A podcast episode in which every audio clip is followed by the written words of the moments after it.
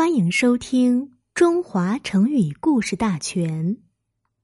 目不识丁，示意识认识丁最简单的一个汉字，看到像丁字一样简单的汉字也不认识，指一个字也不认识。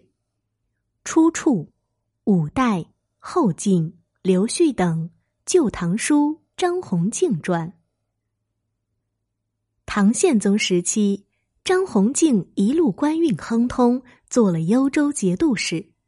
上任这天，当地老百姓不分男女老幼，都前来观看，以致整个幽州城万民空巷。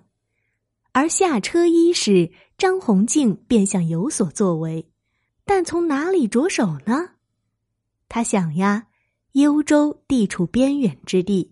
要想开化这里的百姓，首先要改革民俗，但这谈何容易？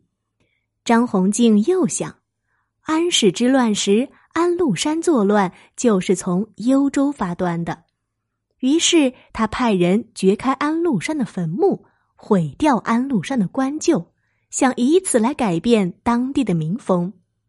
然而老百姓们却大失所望，人们都说。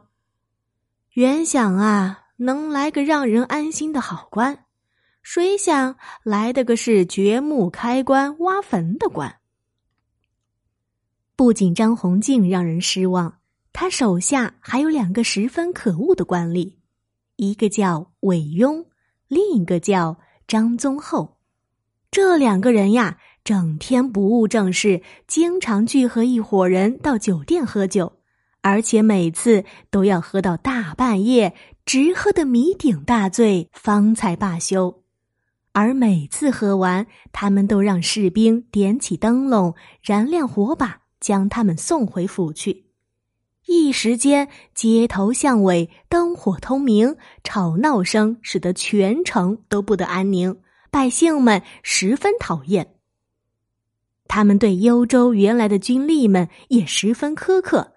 稍不如意，便骂人家是反鲁，说人家曾和安禄山一伙儿那些人稍一辩解，他们挥鞭就打；再不然，就将人关进大牢里。所以军士们对韦庸和张宗厚都怀恨在心。这一天，韦庸又喝醉了酒，便对军吏们大发狂言：“现在天下太平。”国家无战事，你们这些军吏呀，能拉开两石重的强弓，但那有什么用处呢？还不如认识一个钉子呢。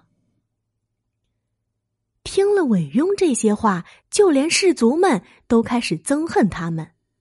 加上后来张弘敬扣留下二十万贯军饷，充作军府杂用开销。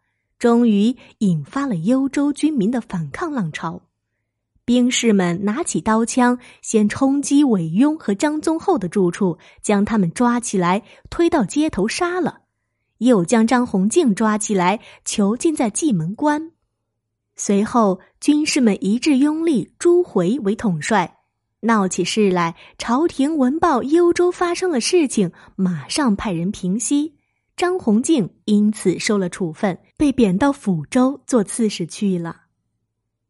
今天的学习到这儿我们就结束了，感谢您的收听，我们下期再见。